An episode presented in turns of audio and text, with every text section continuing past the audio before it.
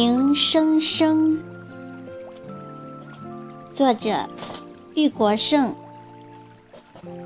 朗诵小林。呱呱呱，阵阵低沉的蛙鸣声从我的口袋里传出，向四下飘去。老爷爷，老爷爷。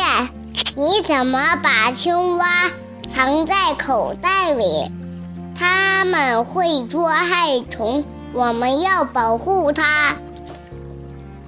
我哑然失笑，摸摸口袋，掏出手机，蛙鸣声又响起。哦，是手机，不是青蛙。小朋友吐了一下舌头，扮了个鬼脸。欢快地跑开。这蛙鸣声是我设置的，微信一来，呱呱呱，蛙鸣声连连响起。我喜欢这低吟的蛙鸣，它带给我群友的问候，旋即把我的志意捎去。我喜欢这欢快的蛙鸣，表明朋友们没有忘记，多年的友情还在继续。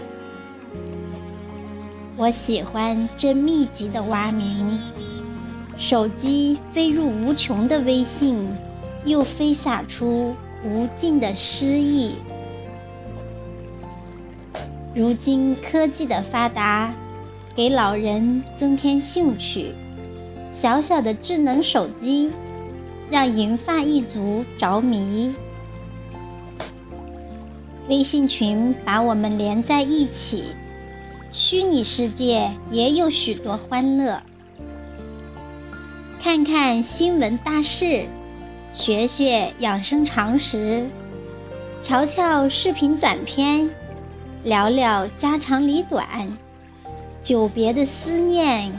跨越万水千山，重逢的喜悦洋溢你我心间。